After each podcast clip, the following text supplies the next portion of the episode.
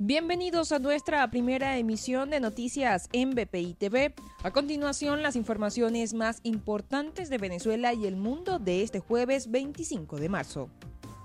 Los familiares del concejal fallecido Fernando Albán denunciaron a Nicolás Maduro en un tribunal de Estados Unidos, en el cual lo acusan de secuestro, tortura y asesinato.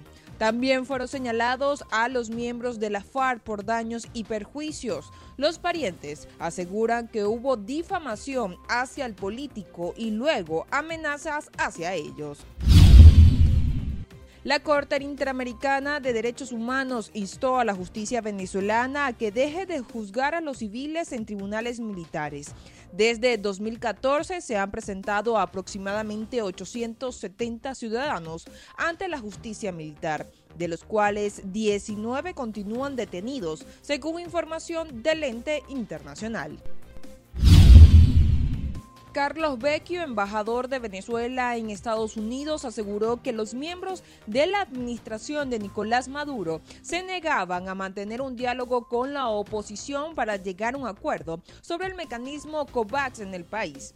Los señalamientos del diplomático se dieron después de las declaraciones de Delcy Rodríguez en las que informó que no recibirán las vacunas de AstraZeneca a través del mecanismo COVAX.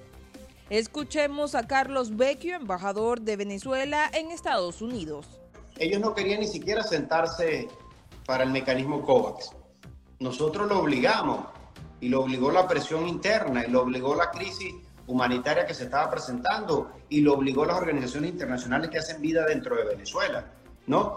Y, y lo digo muy claro, jamás he tratado de equiparar uno al otro. Del otro lado tienes un régimen criminal que tiene el control del territorio, el político reiteró que el no recibir las vacunas es el equivalente a no permitir la entrada de la ayuda humanitaria en Venezuela.